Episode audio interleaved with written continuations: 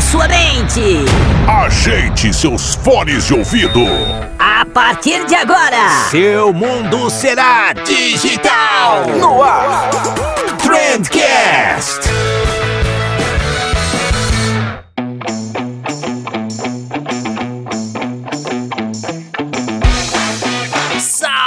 Salve, excelentíssimo ouvinte, seja muito bem-vindo ao melhor podcast sobre comunicação e negócio que você já escutou na sua vida. Eu sou o Vinícius Gambetta, esse daqui é o Trendcast da agência de bolso e hoje a gente vai falar com uma das pessoas mais pedidas de todos os tempos aqui no programa. Eu sempre falo isso, na verdade, eu falo isso com uma determinada frequência, mas é porque vocês realmente pedem muita gente. Mas a Camila é realmente muito pedida, cara. É a Camila Renault e a Camila produz muito conteúdo sobre produção de conteúdo, é bem metalinguístico o negócio. A Camila já palestrou em alguns dos maiores palcos do Brasil e hoje a Camila vai marcar presença naquele que é o melhor podcast sobre comunicação e negócios que você já está na sua vida. Então só tá crescendo o padrão da Camila. e como já é de praxe antes da gente ir pro episódio, eu tenho um recadinho para vocês. E o primeiro é sobre o nosso módulo Protocolo Corona que a gente soltou lá no nosso curso de vendas. Já tá disponível, falei para vocês na segunda-feira e agora você já pode acessar lá. Se você já comprou em algum momento, não importa quando, o nosso curso Social Media Vendedor, que é aquele curso que eu te ajudo a conseguir mais clientes para tua agência, para os teus jobs de freela e tal, você já tá com acesso gratuito a esse módulo, só acessar a tua área de membros que vai estar tá lá, é o último módulo da listinha, chamado Protocolo Corona. E esse módulo ele tem sete aulas e basicamente eu te explico nele como adaptar o teu processo comercial, aquele mesmo que você aprendeu a desenvolver durante todo o curso, para essa realidade que a gente está passando agora, né? Então, o fluxo que a gente usava antes, ele precisou de adaptações, justamente porque agora a gente precisa reduzir o custo de aquisição para poder fechar a conta. É natural que o número de conversões vai cair. Cara, tá muito legal, tá bem completinho, bem didático, tenho certeza que vocês vão curtir. Então, se você já é aluno, acesso grátis, só abrir a tua área de membros. E se você não é aluno, acessa lá www.agenciadebolso.com/barra social media vendedor. O curso já era bom, agora com esse módulo ficou melhor ainda e mais atual do que nunca. E ouvinte ainda tem 25% de desconto, então é só você usar o cupom Fica em Casa, tudo junto, tudo maiúsculo, Fica em Casa na hora da compra que você ganha aí 25% de desconto, um quarto de desconto no preço, beleza? E o segundo recadinho que eu tenho para dar para vocês é na verdade consertando uma confusão que eu fiz na segunda-feira, porque eu falei da M-Labs na segunda, mas o programa de segunda é patrocinado pela Reportei. A M-Labs patrocina o programa de quinta, mas como eu falei da M-Labs lá, eu vou falar da Reportei aqui. Beleza? E a Reportei, que é esse sisteminha maravilhoso para emissão de relatórios, que integra com Instagram, com Facebook, com YouTube, com LinkedIn, com Google Analytics, com Google Ads, com RD Station, cara. Mano, a RD Station, né? Você percebe que os caras não estão de brincadeira quando eles integram até com o RD, né? São pouquíssimas as ferramentas que fazem isso. É, na verdade, eu só conheço a Reportei que faz isso, não conheço alguma outra ferramenta de relatórios que trabalhe com RD Station também. E o RD e, e o RD. E a Reportei é uma mão na roda para quem precisa emitir relatório rapidão, é coisa de, de segundos assim para você fazer um relatório depois que você define as suas configurações ali. E cara, relatório todo customizado, bonitão. Eles levam o serviço que você tá prestando pro próximo nível. Sério, cara, é muito bom mesmo. Você pode testar de graça lá www.reportei.com. Tem link na nossa bio do Instagram também, tem link na descrição desse episódio, tem link no nosso grupo do Telegram, tem link em tudo, é só procurar e se não encontrar, pode pedir pra gente também que eu te mando. Beleza? E agora sim, fechou, vamos lá conversar com a Camila.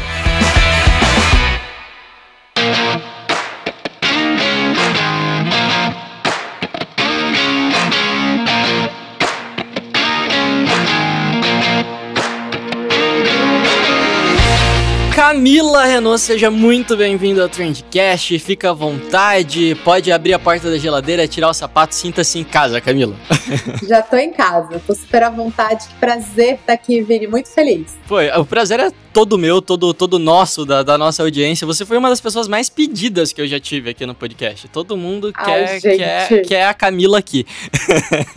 Que emoção. Obrigada, pessoal. Pessoas lindas, maravilhosas. Os meus seguidores, não é porque são meus, mas eles são os melhores. Não, aí, aí a gente vai brigar. Os nossos, os nossos. Os nossos, fechou. Pessoas maravilhosas que amam marketing, estão aí nessa vida louca que a gente leva. Camila, se eventualmente alguém aqui não te conhecer, como é que você costuma se definir aí? Camila Renault por Camila Renault.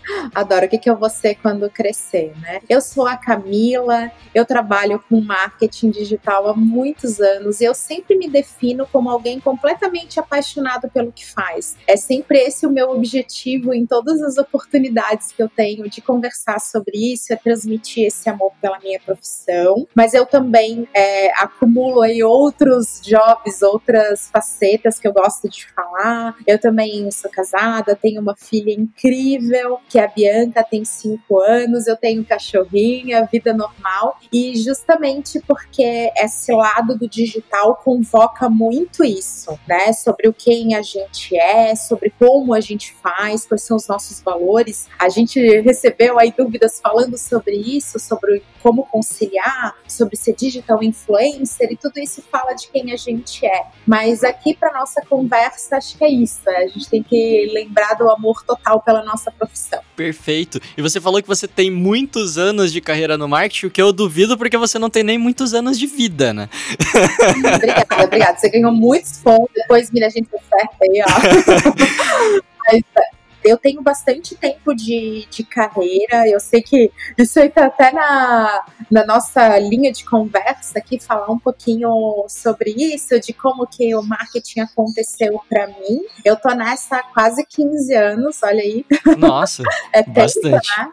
Então, mas que bom, segundo o Vini, não aparenta. Então, vamos nessa, tá, pessoal? Vamos nessa. Eu te daria no máximo 19, então eu gente, já tô mega surpreso que você começou a carreira não, aos 4. Eu peguei, é exatamente isso. Eu falei, gente, eu parei nos 27, que eu acho que 27 é uma idade muito legal, sabe? Ela não é nem muito, nem pouco, às vezes 29 e eu defendo essa. Não, que nada, mas é, é, é super orgulho dessa, dessa trajetória. Até me, me pergunto às vezes isso, né? Ai, pois é, idade e tal. Eu acho que a gente aprende tanto, eu sou super feliz em seguir aprendendo e fazendo. Mas eu iniciei meu trabalho com marketing para offline. A minha história não começa no online. Eu não sou nem geração Z, nem você já tem, já pega assim, eu vivi realmente aquela transição. Eu sou da geração que estudava na Barça. Eu fui ter celular bem mais velha. Eu usava internet esperando da meia-noite para no modem de escada. Então, quando eu iniciei é, realmente no no marketing, eu lidava com muitas demandas é, offline e eu descobri o digital, porque a empresa que eu trabalhava na época como analista de marketing estava construindo um portal para reduzir o custo de 0,800, que era muito alto. Então, poxa, as pessoas podem se auto-atender na internet, a rede mundial de computadores. E eu fiquei encantada com aquilo. Eu falei, cara, que animal, eu vou poder medir tudo. E eu fazia perguntas bem do off, né? Aquela coisa assim, ah, mas e aí, como é que eu posso entender? Não, você pode saber que horas entrou, quanto tempo ficou, quantas perguntas fez, seu segundo acesso. A gente ia ligar esse portal a um também uma, uma questão de serviços a clientes, né? Então era bem aquela coisa de antigamente, um portal, um portal de serviços. E eu fiquei encantada com aquilo. Falei, cara, eu quero fazer isso quando eu crescer. E eu comecei a, a curtir demais isso. E, e eu já estava iniciando o MBA. E eu comecei a conversar demais com a agência que fazia aquilo, porque eu falei, cara, isso é muito incrível. E eu acabei saindo dessa empresa para trabalhar numa agência também digital, e aí eu não parei mais. O digital aconteceu e eu entendi o digital também como uma tendência. E eu sempre gosto de trabalhar com algo que é tendência, com algo que é novo, com algo que não tá tão consolidado. É uma coisa minha, eu tenho essa curiosidade e eu curto essa vibe. Então, naque, naquele momento digital era isso. Sabe aquela coisa que teu pai meio que chega e fala: Ah, mas será? tá tudo tão certinho do jeito que tá. Bem típica aquela coisa de preocupação por você ir por um caminho que não tá formado ainda, que não é tão certo. E eu tinha isso dentro de mim, mas eu já tava numa transição, né? Eu não tava, eu não, eu não fiz faculdade de marketing, eu fiz faculdade de biotecnologia, porque eu queria muito trabalhar com ciência e pesquisa, olha só. Veja você, eu queria trabalhar com essa área. E eu, justamente porque era novo, nossa, isso é novo, é ciência, eu quero muito fazer isso. Só que eu não me encontrei na ciência. Eu não conseguia atuar porque é uma coisa muito você com você. E eu gostava de pessoas. E eu fui descobrir isso ali, fazendo vida real. E eu adaptei. Eu, eu comecei a trabalhar no departamento de marketing, só que orientado a produto. Então eu trabalhava na indústria cervejeira, é área de produto, é área de marketing, né? E aí eu fui migrando. Então eu iniciei assim, eu já fui adaptando. Então, opa, mais graduação, mais pós-graduação, vamos para isso. E aí eu acabei apaixonada pelo marketing off, que eu dou muito valor. Não existem pessoas digitais, a gente vive experiência, experiência off mais on. E eu acabei construindo uma, uma coisa mais um caminho não tão linear e não tão dentro de um quadrado. Não foi tanto só off, só digital. Foi uma coisa que foi se misturando. Olha só, é muita coisa, muita coisa. É, inclusive, eu tô com o teu LinkedIn aberto aqui. Aí, e olha lá. só, a gente tem aqui Camila Renault. Você entende, aparentemente, planejamento estratégico de marketing, gestão de negócios digitais, inteligência artificial para negócios, marketing de busca, campanhas interativas, mobilidade, arquitetura da informação, inovação e gestão de projetos. Isso porque eu ainda deixei um monte de coisa de lado aqui. É, é muita coisa. De tudo que você faz e já fez na vida, qual que é a tua área que te brilha os olhos, assim? Que você mais curte mesmo? Ai, meu Deus, que difícil. Mas é bom porque no, no LinkedIn a gente coloca tudo aquilo que a gente fez pós, que a gente estudou, que a gente tem projetos. E eu fiz já muita coisa, já estudei muita coisa. Eu tava comentando sobre isso de olhar para frente e dizer, meu, eu tenho que. Eu gosto de ir pro lado que tá novo. Isso é uma coisa que eu curto. E inteligência artificial aconteceu para mim assim. Eu estudei no MIT nos Estados Unidos. Foi muito louco, eu gastei meus neurônios todos, não tenho mais. eu falava, gente, estou apenas um profissional de marketing, peguem leve. Mas a área que eu mais curto, que mais vai brilhar meu olho, sem dúvida, vai estar ligado à estratégia e planejamento. Então, isso eu, eu, gosto muito, porque é uma área muito transformadora. Mas vamos lembrar que eu contei aqui que eu comecei a fazer digital quando digital era bem técnico e eu não tenho uma área técnica. Eu estava sempre ligada à área de negócios. Então, quando a gente estava ali falando de portais, de sites, não tem como eu não tinha como eu acompanhar a equipe. Eu, eu já fui cliente, eu já fui agência, hoje eu, eu sou empresa, empreendedora, eu já, já fui só consultoria. Tem toda uma situação que me exigia entender de outras coisas. E foi assim que eu fui incluindo isso, né? Então, poxa, eu tenho que entender de marketing de busca, mas isso era muito técnico. Então, vamos estudar marketing de busca. Eu tenho várias histórias para contar de cursos que eu iniciei, vontade de chorar total em posição fetal, assim, que você falava, cara, eu não vou entender nada disso aqui, daquela primeira aula ser um terror. Foto de turma, sabe? Que os alunos estão ali empolgados olhando. Se você olhar aquela pessoa bem CDF nerd, sempre fui nerd, bem desesperada na primeira cadeira sou eu. e aí, quando eu posso ensinar isso, passa sempre um filme na cabeça. Mas a minha área, aquela que eu mais amo, com certeza está ligada a planejamento e estratégia, porque ela é capaz de modificar, realmente de transformar a empresa, de transformar os resultados. Eu acho isso incrível e apaixonante. Eu me identifico muito com isso, na verdade, porque eu também venho da área de planejamento e quando a gente planeja alguma coisa, a gente vai tentar resolver um determinado problema ou alcançar um determinado objetivo com as ferramentas que a gente tem em mãos, né? E quando a gente percebe isso, eu acho que a gente vai tentando procurar cada vez mais ferramentas e entender mais de várias outras áreas, justamente para conseguir ah, encontrar a melhor solução possível, né? Eu, eu, acho isso fantástico, assim, por isso que eu gosto tanto da área de planejamento também, me identifico demais. E Camila, eu conversei com o Fábio Fábio Prado Lima um tempo atrás, e o Fábio, eu perguntei qual era a maior experiência que o Fábio já teve, e ele falou que foi palestrar no RD Summit. Ele falou que é sensacional, assim, que de todas as coisas que ele já fez, essa foi uma das mais legais. E você palestrou no RD Summit também, né? Palestrei duas vezes. Olha só, já é bicampeão do, do RD Nada Summit. Nada comparado com o Fábio. Fábio maravilhoso. Como é que foi essa experiência, assim? O que que, que que muda na tua vida depois que você sobe no palco da RD? Ai, que chique. Olha aí, pessoal da RD, tá vendo? Do RD é, são também. Ah, é impressionante, cara. Quando você tá. Sabe por que o RD é assim? Porque eles são assim de verdade. Que a equipe é assim de verdade. Quando é de dentro para fora, tá vendo como vai transformando tudo? Muito louco. Ó, eu até posso, posso falar sobre isso, porque o meu primeiro RD foi 2018. E quando veio assim, ah, você tá em tal palco, eu pensei ah, que, ah, olha só, eu tô ali naquelas salas que são menores, mas tudo no RD tem essa proporção. E aí eu descobri que não era bem isso, era uma, um lugar grandão. Eu fiquei, caramba, que louco! E, eu, e já foi muito emocionante. E no ano passado, eu tive a oportunidade de estar na plenária, que é aquele público absurdo. Nem foi minha maior plateia, mas foi sim uma super emoção, porque você tá falando com pessoas da sua área, com pessoas que são técnicas, que entendem, que vivem aquilo. E eu tive uma experiência maravilhosa de plenária, porque eu, sabe quando você vai dormir você percebe que você tá nervoso? Você já viveu isso? Já. E eu, gente, e eu tive um momento, vou compartilhar com vocês, que foi péssimo, que eu falei, cara, são 10 e meia da noite, eu vou palestrar duas da tarde, eu tô nervosa. Eu vou viver isso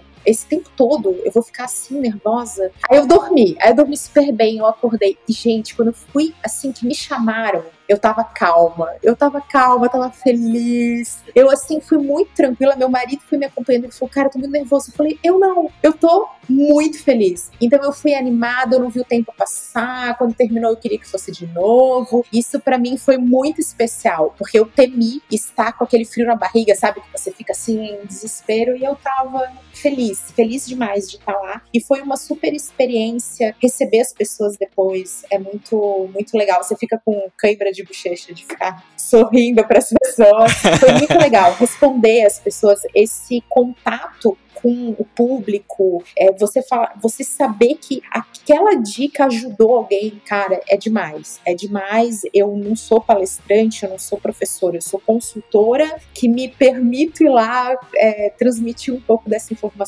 Isso é incrível de verdade. Se você um dia tiver, se você está me escutando, pensando, nossa, eu teria medo, eu estaria muito nervoso. Se você tem medo de gravar, de é, falar em público, é, usa isso como um incentivo para pensar que aquilo que para você é medo pode ser um aprendizado para alguém, pode mudar é, algo para alguém e isso é tão transformador, é tão legal que a gente supera, supera esses obstáculos de, e nervosismos. Então vale muito a pena. Sensacional. E esse ano não tem RD, né? Infelizmente. Mas quem quiser conferir aí, a RD liberou a tua palestra do ano passado, né? Então vamos colocar o link aí na descrição também e todo mundo pode conferir de grátis a palestra da Camila. Sim, vão vir novos RDs, tudo isso vai passar e a gente só vai sair mais forte dessa, com certeza. Com certeza certeza. E Camila, agora eu queria estrear um quadro aqui no podcast contigo. Opa, que, adorei. Vamos lá, já gostei. Quero estrear um quadro no podcast contigo, que é o quadro Pergunte ao Convidado. E agora eu vou ferrar o meu editor, porque eu quero que ele adicione uma vinheta nova aqui no meio. Vai lá, editor, toca a vinheta. Pergunte ao convidado. Então, nesse quadro, Camila, eu, eu, abri uma perguntinha lá no nosso Instagram e algumas pessoas me mandaram perguntas para você e eu quero que você responda aqui pro pessoal, beleza? Vamos, vamos lá. Vamos lá então. A primeira pergunta é do Flávio Miranda e o Flávio Miranda disse o seguinte: Camila, eu quero produzir conteúdo. Por onde eu começo? Qual o primeiro passo para produzir um bom conteúdo nas redes sociais? E note que ele não quer só produzir conteúdo, ele quer produzir um bom conteúdo. Qual o primeiro passo? É isso aí, Flávio. Flávio, se não for para fazer coisa boa, a gente nem, nem levanta. Aqui. Nem desce pro play. nem desce pro play. Olha, eu vou puxar para a área que vai fazer com que você aumente sua chance de sucesso, que é planejamento. Você vai começar entendendo essa solução e os recursos que você tem e o que você pode fazer. Porque aquilo que é bom é, é sempre a percepção. E a percepção, é, as pessoas falam disso, né? O que é percepção e o que é verdade. A percepção é a verdade do nosso público. É aquilo que ele considera é, realmente relevante, interessante, instigante, aquilo que ajuda a entreter. Nem sempre é algo aprofundado, algo que você tem que ensinar. Então, olha só, você está passando por algumas etapas aí que são bem clássicas e bem típicas do planejamento. Quer entender seus objetivos, quer entender o seu público, para quem que você vai falar, quer entender o que, que esse público quer, o que, que esse público precisa, o que, que esse público gosta e também olhar para você. Então, o que, que você pode contribuir? Porque conteúdo que interessa muito a, persona, o público, né? Ela vai ser sim é, bem recebida, mas não vai ter aquela identidade, não vai vai ter você ali. E ter você ali é importante. É importante para o seu negócio, é importante para que você alcance os seus objetivos de uma forma mais consistente, para que esse caminho seja muito mais prazeroso também. Então eu puxaria para esse lado de planejamento, incluiria também métricas que você é, considera relevantes, não precisa ser, ser muitas, mas foque em alguma coisa para conseguir mensurar isso. As métricas te ajudam a ajustar e também a seguir é, em frente, mas passa por essas etapas típicas do planejamento que não tem erro. Maravilha. E eu queria emendar já com a pergunta do Vitor Reis, que eu acho que se encaixa bastante. O Vitor perguntou: post de notícia é conteúdo? É sim, até fofoca é conteúdo. Todo mundo uhum. dá essa dica, siga é, perfis de fofoca, porque você consegue pegar várias coisas, vários insights é, dali. Nota que a gente não tá aqui é, diminuindo. Se, Vitor, se você pegar pesquisas que são feitas sobre por que, que as pessoas acompanham redes sociais, você vai ver que se informar é um dos motivos, é apontado, se entreter, se deslocar da, da realidade. Ah, eu uso o Instagram para naquele momento me deslocar da realidade que eu, que eu tô. Então, a internet surgiu por causa do jornalismo e também por causa da, da informação militar, né? Vamos lá, jogando bem para trás. Mas, assim, o jornalismo, ele consolidou demais o, a, a internet. Até hoje as pessoas é, usam isso. Mas vamos lá lembrar, isso é uma dica que eu dou para os jornalistas é, também. É, o conteúdo autoral, inédito, ele é muito mais valioso. Então, a gente tem muitos, é, muitos perfis, muito, muitas estratégias baseadas em em repost, por exemplo, é que você vai entregar que benefício? Assim, por que, que a pessoa vai me seguir? Por que, que a pessoa vai acompanhar? Por que, que isso é conteúdo relevante? São as perguntas que a gente está fazendo aqui com você. Então, às vezes, curadoria, reunir tudo é relevante. Você se torna um hub. Então, poxa, eu vou lá porque é prático, tá tudo que eu preciso ali, né? Ou então você vai porque é novo. Poxa, isso aqui é uma super novidade, então eu vou, eu vou até lá. Então, acho que mais do que saber se é post de notícia, é assim, qual que é o objetivo? O que, que você espera? Que notícia é essa? Como que você vai agregar? Ela é autoral, ela é nova, ela é hub? É, isso que é importante para você definir o que, que é conteúdo e, claro, seguir essas boas, essas policies, essas regras, até de direito autoral e de que tá tão em voga aí agora com essa lives rolando. é bem importante para você ter em mente também. Mas sim, é conteúdo. É, eu queria fazer um parênteses aqui também, né? Às vezes, quando a gente fala, ah, produzir conteúdo relevante, produzir conteúdo relevante, as pessoas pensam que elas já têm que fazer um e-book de 32 páginas para ser relevante de alguma maneira, né? E, na verdade, produzir um conteúdo relevante é só produzir um conteúdo que alguém queira consumir, né? E aí pode ser uma piada, pode ser um vídeo, pode ser algo engraçado, não necessariamente precisa ensinar algo, né? A, a, a forma como a agência de bolsa produz conteúdo ou como a Camila produz conteúdo é só uma das formas, né? Eu acho que não tem muito receita de bolo. Né? Não, não tem. isso é super vantagem, tá, gente? Quando não há uma receita, você constrói seu próprio caminho. Então, não encarem isso como algo, meu Deus, não há, não há uma receita. Meu, que bom que não há uma receita. Aí você faz algo único. E é muito mais interessante ser único do que você ser melhor. Porque o melhor, ele é comparado. Então eu sou melhor. Melhor do que? Você levou para comparação. Eu sou único, não há comparação. Então se joga nessa vibe que é muito bom.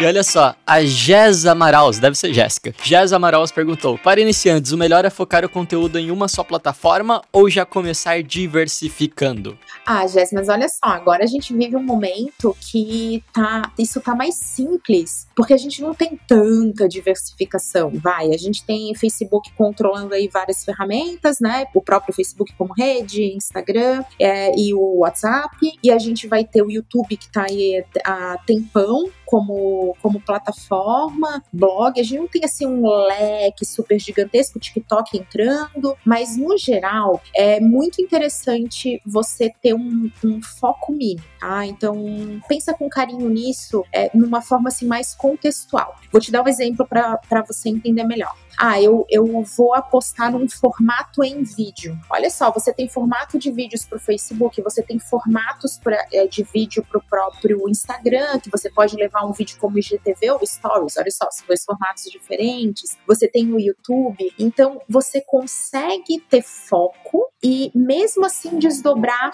isso. O que, que é o problema quando ela fala assim de começar diversificando? Isso é bem normal no nosso dia a dia. É quando a pessoa, a empresa, o profissional, ela pensa assim: nossa, agora eu tenho que tá, que bombar em tudo, então vamos lá, eu vou começar. E ela não dá conta. Isso vai depender desse olhar para dentro. De repente, aquilo que você, que para você é, é difícil, para o outro é fácil. Então, ter duas redes, para algum, algumas operações, vai ser uma diversificação inviável. Para você vai ser simples. Então, sempre pensa no contextual. O que, que eu consigo desdobrar? O Gary Vee, que é uma super assumidade, ele difundiu essa ideia de conteúdo contextual em que ele pega e ele grava o podcast, aí isso já vira um vídeo, aí ele transforma em tweets que vão alimentar. Ele defende essa operação unificada que eu mesma aplico e é simples. Então, olha que focar diversificar não é a questão. A questão é como adaptar. Então, quem sabe isso te inspire a sair do isso ou aquilo e para como que eu adapto para que tudo seja um pouco diferente, eu ganho escala. Ou então para você entender que, poxa, só para mim, para os meus objetivos, o conteúdo é a matéria-prima do marketing. Então, assim,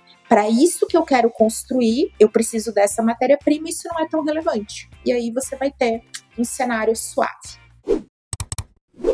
E ó, uma pergunta bem diferente aqui. O Wilker Alves perguntou: Quero trabalhar com marketing voltado para eventos festivos. É uma boa trabalhar nichado assim? Quais os prós e os contras? Ah, legal. Eu tenho conteúdo sobre nicho. Wilker, vamos lá, para você entender um pouquinho dessa questão do, de trabalhar nichado. Quanto mais específico maior a percepção de autoridade, mais especialista. É, quanto mais específico, maior tende a ser a sua conversão. Então, tu, tudo isso são prós. Então, poxa, quando você está num cenário de ultra competição, tem muita concorrência, você vai buscando nicho para ser específico, para ser único, né? Tudo isso vai é, te ajudando. O que, que é o contra do trabalho nichado? O contra é quando esse nicho não consegue sustentar uma operação. Então, eu, eu, eu falo disso no vídeo, eu sempre falo quando a gente está discutindo nicho, que assim, verifica se o teu, se o teu nicho ele,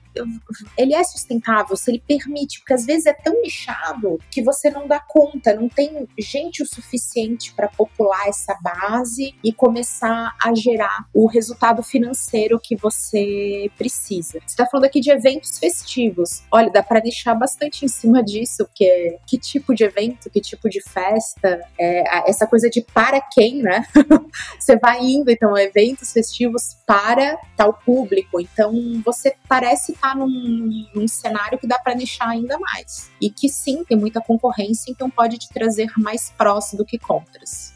É, eu acho muito legal essa questão de nichar, porque ela te coloca muito na frente do concorrente quando ele para para comparar, né? Então imagina que o teu concorrente ele precisa escolher entre duas agências de publicidade. Uma delas é uma agência de publicidade, a outra é uma agência de publicidade focada em eventos sertanejos. E ele precisa produzir um evento sertanejo, né? Faz muito mais sentido para ele escolher uma agência que é focada, que é especializada naquilo. Né? É, eu acho que vale muito a pena. Eu já tive negócios nichados, não agência nichada, mas tipo projetos nichados dentro da agência, a gente sempre conseguiu uma, uma conversão dentro do comercial muito alta por causa disso, assim, as pessoas realmente gostam disso.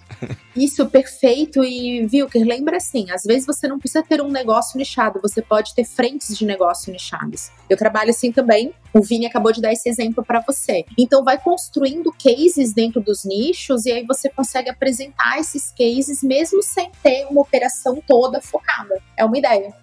Perfeito. Ó, e o Hilker mandou também uma outra pergunta aqui, que ele falou: quais são as principais dificuldades que um profissional de marketing vai encontrar na sua carreira? Nossa, muito filosófica essa pergunta.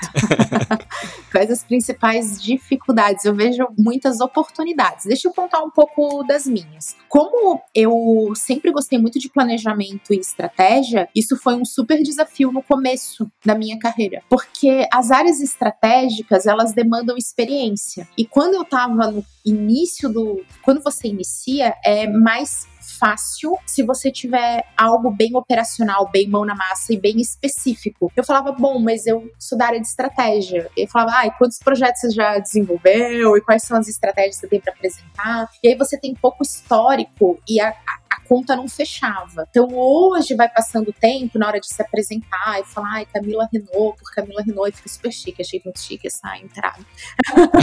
achei muito, muito chique. E aí você tem, fica assim, nossa, olha só, para ela é possível, mas no começo isso foi uma dificuldade. Como é que eu remediei e transformei isso em uma oportunidade? Fazendo curso, entrando em projeto, realmente botando a mão na massa e até hoje eu faço isso. Eu, eu digo sempre que eu posso, o marketing, o marketing digital, ele tem que deixar ali as cicatrizes de batalha. Você tem que estar, tá, é, tem que estar tá em forma, tem que estar tá atuando. Não, não adianta ir pro palco e falar, né? Ainda mais hoje que a gente tem internet, isso é maravilhoso, a solução tá ali, né? E o, a solução a gente encontra fazendo. Então, vamos lá, que oportunidades que o marketing pode ter? Alguns descasamentos do, do teu objetivo com o teu momento, que foi o exemplo que eu dei, e essa questão entre o, a coerência do falar e do fazer. Então, às vezes a gente vai falar coisas que não são viáveis que a gente aplique naquele momento, porque não tem orçamento, que não tem operação porque é só um desejo muito ideal. Então, tentar fazer essas duas coisas, o casamento perfeito entre o que eu quero e onde eu estou, e esse do, do falar e fazer, é excelente. São dificuldades possíveis, mas que quando a gente encontra é muito. É, vale super a pena. Perfeito, respondido então, Vilker. Olha só, tem mais uma pergunta aqui da Alana Bernardo. A Alana falou: Eu só produzo conteúdo em formato de texto. É possível monetizar? Como? Aparentemente a Alana não quer aparecer. Eu, eu já vi essa dúvida outras vezes já. Pessoas que não querem aparecer. Como é que, como é que lida com isso, Camila? Alan, eu tenho um, um, vídeo falando de conteúdo para quem não quer aparecer, mas que siga interessante. Deixa eu te contar que eu sou uma. Eu, Camila, tá? Pessoal, eu dificilmente procuro vídeo para aprender, vídeo para me informar. Eu adoro texto. Eu sou uma pessoa do texto. Então, eu sempre penso assim, mas aí o vídeo, eu vou ter que ficar ouvindo aquelas coisas que eu não quero ouvir. e o texto para mim é tão objetivo. Então, não existem pessoas do vídeo, não existem pessoas digitais, são pessoas, elas consomem conteúdos e vivem a sua vida de diferentes maneiras. Não é assim, aplicativo, tudo é contexto, tudo é como aquela pessoa quer naquele momento. É claro que é possível monetizar texto, meu Deus, foi assim que todo mundo aí da, das internets, né, é, iniciou, vamos falar, Tássia Naves, pronto, aquela que todo mundo pensa, né, em blogueiro, vem a imagem dela, ela apareceu ali nas pesquisas como alguém referência, ela tinha um blog em textos e imagens, então você pode monetizar isso da mesma maneira que os demais conteúdos. Você pode monetizar isso através do Google AdSense, aí os anúncios vão aparecer nesse texto, você pode se tornar muito relevante como um veículo e fazer parcerias, que são os publi editoriais, você pode começar a desenvolver desenvolver é, uma marca forte em formato de texto e isso aparecer na forma de, de outros modelos publicitários. Então, vamos lá, o, a monetização ela acaba sendo similar. O que, que é a questão que você fala assim? É, é, é possível produzir só texto, né? Ou eu produzo só texto, você deu uma, assim, uma, uma diminuída, é porque o vídeo é um formato mais imersivo que caiu muito no gosto do público ele tá mais fácil de consumir devido ao celular e diferentes ferramentas que trazem isso, e ele converte muito bem, ele ajuda a alcançar resultados. Mas vamos lembrar, a gente tem vídeo para TV também, então fica tranquila que sim, você pode seguir produzindo texto, mas lembra daquilo tudo que a gente já falou pro Flávio, que é essa coisa de você garantir, ah, é autoridade, como que eu tô fazendo isso? É autoral, é novo, é um hub? lembra disso, lembra do, da estratégia em cima do formato. A estratégia é a tua base, aí em cima dela se constrói o que você quiser. É, eu até queria fazer uma observação aqui. Os primeiros 100 posts, eu acho, da agência de bolso foram completamente em formato de texto. Então eu fazia uma imagenzinha ali bonitinha para contextualizar aquele texto e eu produzia um texto em cima daquilo. E com o tempo, eu mesmo fui, sei lá,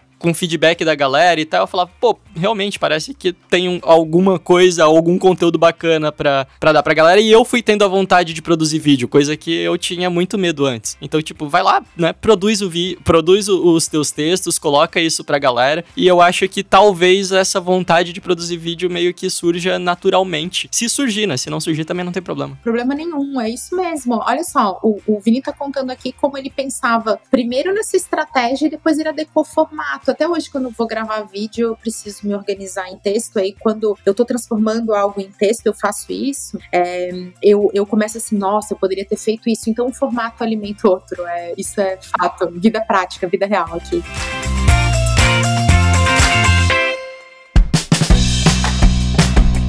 Ó, mais uma perguntinha. Jéssica Dalcin perguntou: Sigo alguns perfis no Instagram que dizem que para crescer preciso postar muito, tipo duas a três vezes por dia pelo menos. Isso é inviável para mim. Qual o outro caminho? Editor, toca a vinheta de tarará, pausa dramática. toca a vinheta de polêmica.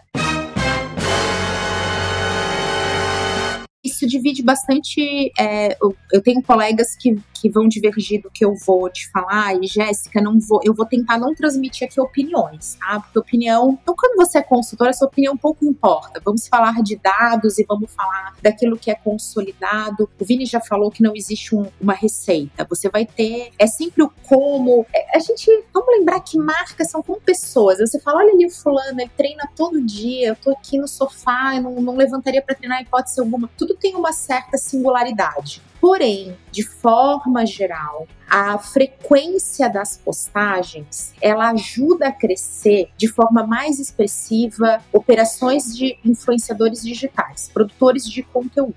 Então vamos lá, a Camila, eu, né, vou acabar tendo aqui uma, é, uma operação meio mista, né? Meio empresa, meio influenciadora, porque eu tenho uma marca pessoal. Então isso se mistura. Mas puxando pro lado do produtor de conteúdo, quanto mais eu publico, mais atenção eu chamo, quanto mais atenção eu chamo, mais eu cresço. Para as marcas, não é assim. Para as marcas é custo-benefício, a conta tem que fechar, o ROI tem que estar tá, é, é, viável. E até no momento que você não vai ter ROI, mas você está iniciando, então, claro, você não vai ter retorno, mas você está no caminho do investimento, né? Você tem que plantar para ir colher. É, mas isso tem que ter um momento, isso tem que ter um time. Muito conteúdo vai, vai trazer o, o, a característica que você está tendo, que assim, é inviável para mim. Então vai valer muito mais a pena que você faça conteúdo conteúdos muito bons, né? O bom conteúdo, o Flávio perguntou, citando o Flávio novamente. Por quê? Porque você vai fazer mais com menos. Só que isso é diferente. Então, é, é, eu cito isso no meu vídeo de estratégia para marcas, estratégias para influencers a gente tem estratégias diferentes, porque as marcas vão poder, por exemplo, é, anunciar, fazer um anúncio em cima de um conteúdo e ela vai ter um melhor resultado, ela tende a ter um melhor resultado do que o influencer. O influencer depende desse crescimento mais orgânico, daquela coisa do collab, aí você vai junta com outro. E a marca, ela consegue ser mais enxuta na produção de conteúdo, mas também usar verba e assim ela vai crescendo.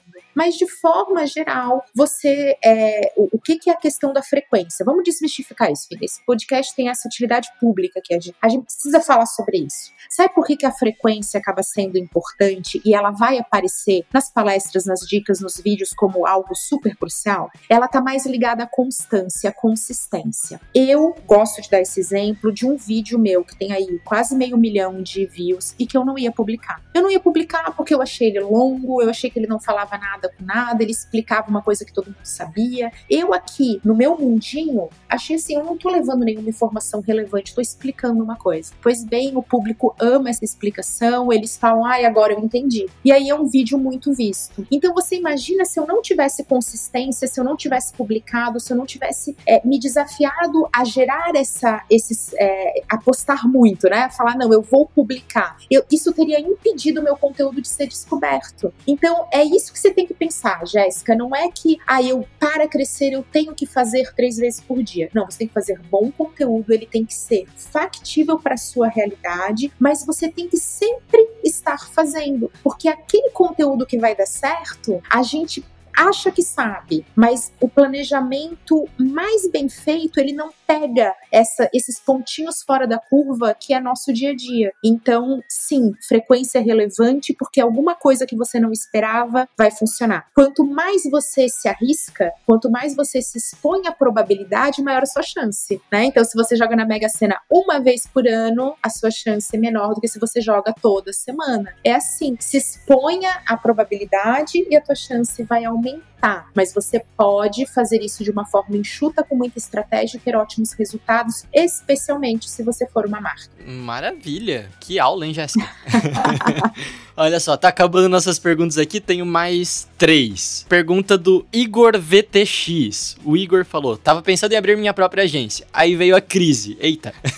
Espero ou mando ver? Igor, olha só. Toda crise traz com ela é, oportunidade. Então, vamos lá. É, você não, não, Quem sou eu aqui para ficar dando conselhos, não é mesmo? Mas quem sabe seja o momento de você adaptar, né? Olha só, aí veio a crise. É, o que, que eu mudo no meu plano? Você não precisa engavetar. Outra coisa que pega muito lá fora, e eu vejo pouco aqui, é a questão do protótipo, modelagem, um microteste, uma validação. Sabe aquela MVP. coisa meio MVP? Aham. Boa.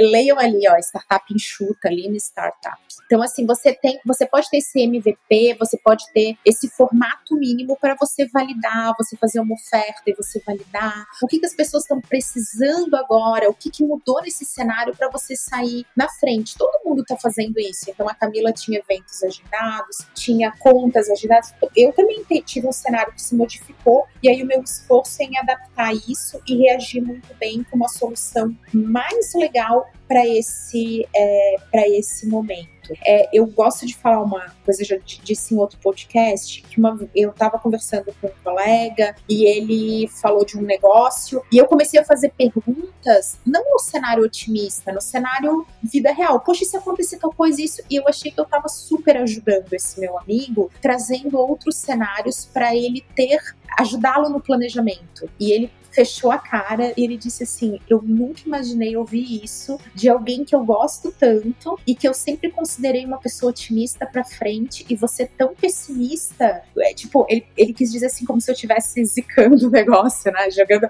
aquela bad vibe. E aquilo me pegou, sabe quando você fica assim desorientado? Você fica, não, mas aqui não foi isso que eu quis dizer, não. Justamente, porque eu tava naquele meu viés de planejadora, querendo falar assim, vamos ver aqui quais são os cenários pra gente adaptar e pra você ter uma solução. E não sendo pessimista e dizendo que aquilo não ia funcionar. Então vamos pensar assim, a gente consegue ter outros cenários, você não está impossibilitado de abrir a sua agência, mas você pode pensar em que adaptações você vai fazer e validar isso antes para você, num cenário de crise, é, diminuir o seu risco. É isso que a gente está tentando te mostrar aqui. Como que você gera uma oferta para saber se você vai vender, se você vai ter cliente, se você tem aderência, para você validar e não ter que correr todos os riscos de peito aberto. Perfeito. O Estevão Soares, inclusive, ele, ele falou esses dias também no podcast dele. Cara, você pode fazer o que você quiser, você pode abrir a empresa que você quiser agora. A única coisa que você tem que ter em mente é que esperança não é estratégia.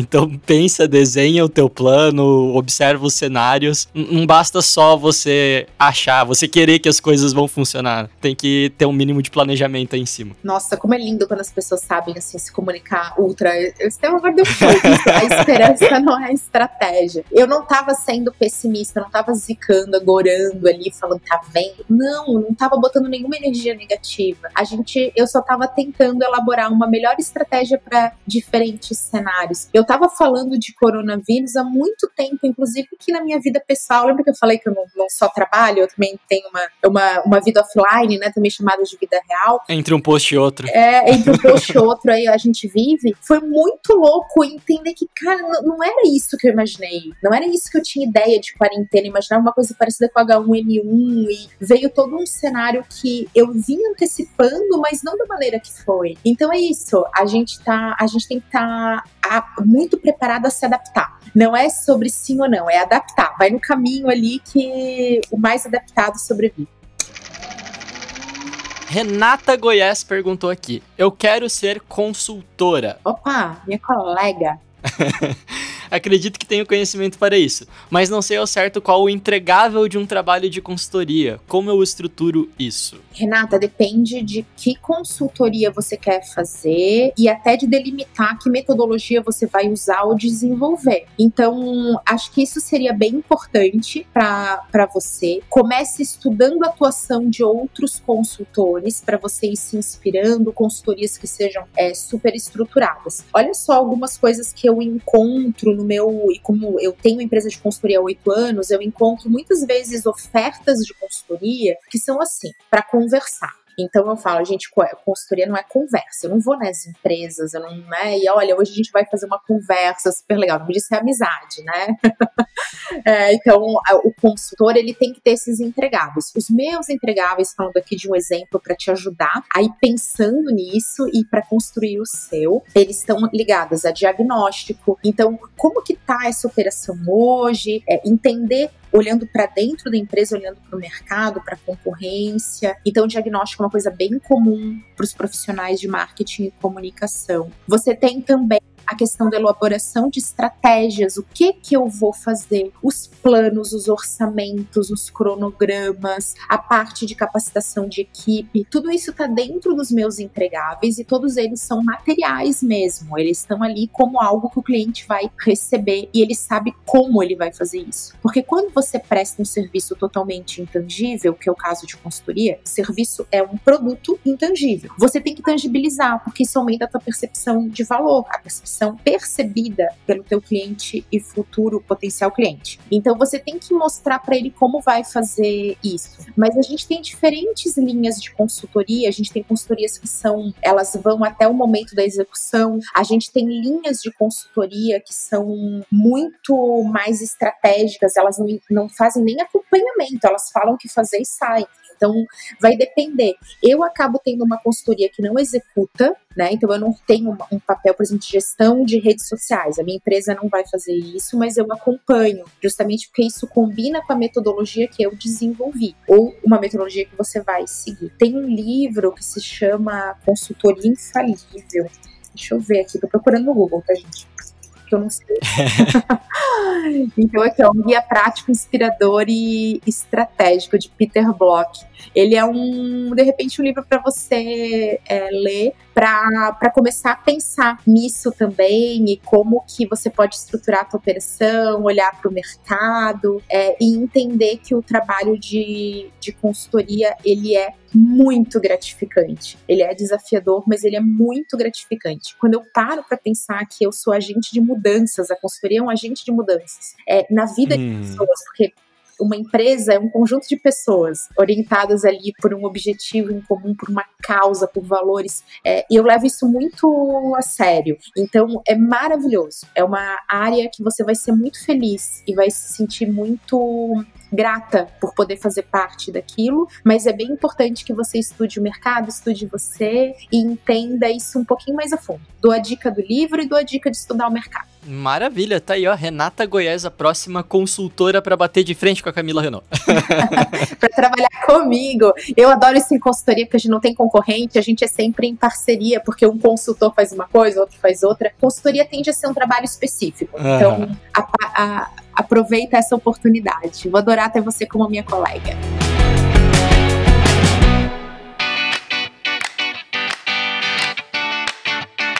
E ó, pra gente finalizar, então, tá acabando. Oh. oh. Tem aqui uma mais uma perguntinha filosófica, dessa vez da Agência Foco. Ela mandou: Se você pudesse ter feito uma coisa diferente na sua carreira, o que seria? Olha, eu gravei um, podcast a respeito de fracasso com o Flávio, confere lá. Uh, eu tô no Spotify também, ele me perguntou isso. Ele ficou me cercando e me botando medo pra eu falar dos meus casos de fracasso. Você vai falar dos seus casos de fracasso. e, eu, e aí eu vou aproveitar esse mesmo gancho para falar com a agência Foco. Eu não mudaria nada porque se eu mudar, isso é uma coisa meio efeito borboleta, se eu mudar alguma coisa, eu não sei o que vai ser lá na frente tudo aquilo que eu errei, eu erro muito, é, me ajudou demais a ser o que eu sou e, e, e eu gosto dessa trajetória. Eu sou muito feliz em saber que eu pude aprender. Então, um, uma, uma vida perfeita, cheia de acertos. Eu falo isso nos meus cursos. Gente, sabe case de sucesso que a gente fica com. Aqui a gente vai chorar fracasso. Então, é, são nessas cicatrizes de batalha que eu falei que a gente tem que botar a mão na massa, tem que errar, e tem que. Tudo isso que faz com que a gente viva a nossa profissão intensamente, para que a gente possa ser realmente feliz trabalhando. Senão, gente, não dá. São, é, vai ser realmente aquelas oito horas do seu dia que você vai esperar acabar e que vai chegar domingo vai doer demais. As pessoas realmente acham que você amar a sua profissão, o propósito, seja tipo aquele amor romântico ideal, né? Aquela coisa, ah, eu amo minha profissão, bom. Mas o que te faz realmente amar a sua profissão é esse aprendizado constante. É porque você não sabe, aí você passa a saber, aí muda a pergunta, e aí aquilo vai te movendo, e quando você vê, já tá na hora de ir embora e você não quer ir embora. E é muito legal fazer isso. Mas o Flávio falou para. Então ele mudou a pergunta, e eu vou mudar a pergunta da agência Foco, dizendo assim: tá, já que você não faria nada diferente, fala de um fracasso que te, que te ensinou tanto. E eu vou falar do meu canal no YouTube. Porque foi tão terrível para mim uhum. gravar o meu primeiro vídeo. Eu vou falar que foi terrível porque foi isso. Foram horas gravando, eu não conseguia. Eu não conseguia ser eu naquele vídeo. Se você tiver um dia muito up, você tá muito feliz, sabe aquele dia que você tá feliz demais? Você tá desagradavelmente feliz? assiste meu primeiro, meu segundo vídeo, vai lá ver minha mão travada, vai ver o quanto eu pareço que eu tô apresentando o telejornal. Boa noite, aqui. Porque eu não conseguia romper essa barreira da vergonha, do, do medo, do perfeccionismo. Eu já gravei um vídeo falando sobre isso, é o meu vídeo mais autoral. E eu, eu fui bem nesse vídeo, fui bem, na época eu tive muitos views, eu tive feedbacks positivos, eu tive um ou outro feedback negativo, mas aquele feedback lá me desmontou, porque eu já tava por um fio, né? eu já tava ali na corda bamba da insegurança. Então qualquer soprinho que me dessem era Camila cara no chão. E isso tudo, esse processo difícil, essa dificuldade, eu, eu parei eu parei, eu fiquei, sei lá, dois anos sem gravar nada, dizendo que eu não faria nunca mais aquilo. E eu, se, eu tiro um aprendizado muito grande disso. Gravar vídeos foi um antes e depois para mim, porque permitiu que eu me mostrasse. Só que esse processo de me mostrar também foi construído e é, eu, eu aprendi a nunca mais parar por essa coisa de medo, insegurança, perfeccionismo e seguir. Eu aprendi a caminhar e seguir em frente. Então, a, olhando para trás, assim, quando eu penso o tempo que eu fiquei parado, o tempo que eu fiquei dizendo, não, eu não vou fazer, porque sabe, é difícil, porque sabe, ah, eu tenho medo, eu tenho vergonha, eu vejo que eu aprendi a não me limitar mais por isso. Então, vamos, vamos seguindo. Vai no corda bamba, tropeça, cai, volta, né? Então a gente acha que é assim: vou fazer, errei, parei. Aí eu aprendi e sigo aprendendo, tá? Não que eu seja assim um, exemplo, mas eu tô aí na atividade, tentando, tá, gente? Estamos todo mundo na água fria junto. É assim, ó, agora eu penso sempre assim: eu vou fazer, aí eu vou errar, aí eu vou aprender e eu vou voltar a fazer. Então eu, eu parei de caminhar só em linha reta nesse ciclo, vai dançando. Deixa aí a dica de mais um livro, A, a Coragem de Ser Imperfeito. Maravilhoso, vocês vão gostar. Fechou então. Caramba, Camila, que conversa bacana. Eu acho que foi uma excelente estreia de quadro aqui no podcast. Parabéns, você é a número um. Uhul! A gente tá vendo? Olha só, deixei aqui uma, uma marquinha. Tô honrada. Que bom, adorei o formato e que honra maravilhosa poder ser a primeira a estrear. Que veio muitos outros convidados incríveis aí com essas perguntas maravilhosas de todo mundo que contribuiu com a construção desse conteúdo interativo, real e oficial. Olha só. A honra é toda nossa. Obrigadão por ter participado. E só pra gente se despedir aqui, quem quiser saber um pouquinho mais da Camila, como é que. Quais são as tuas redes sociais? É, onde que as pessoas podem te encontrar? Momento jabá absurdo? Isso.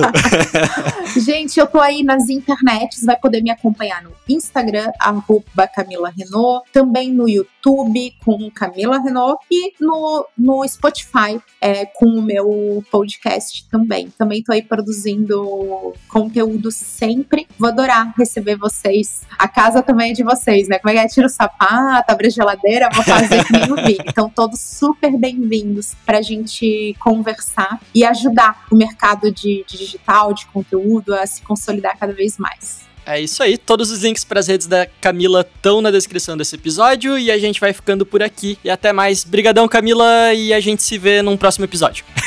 Amei cada minuto. Super beijo. Até mais. Esse Trendcast foi um oferecimento de Reportei, relatórios personalizados em segundos. Trendcast, uma produção da agência de bolso, edição BZT.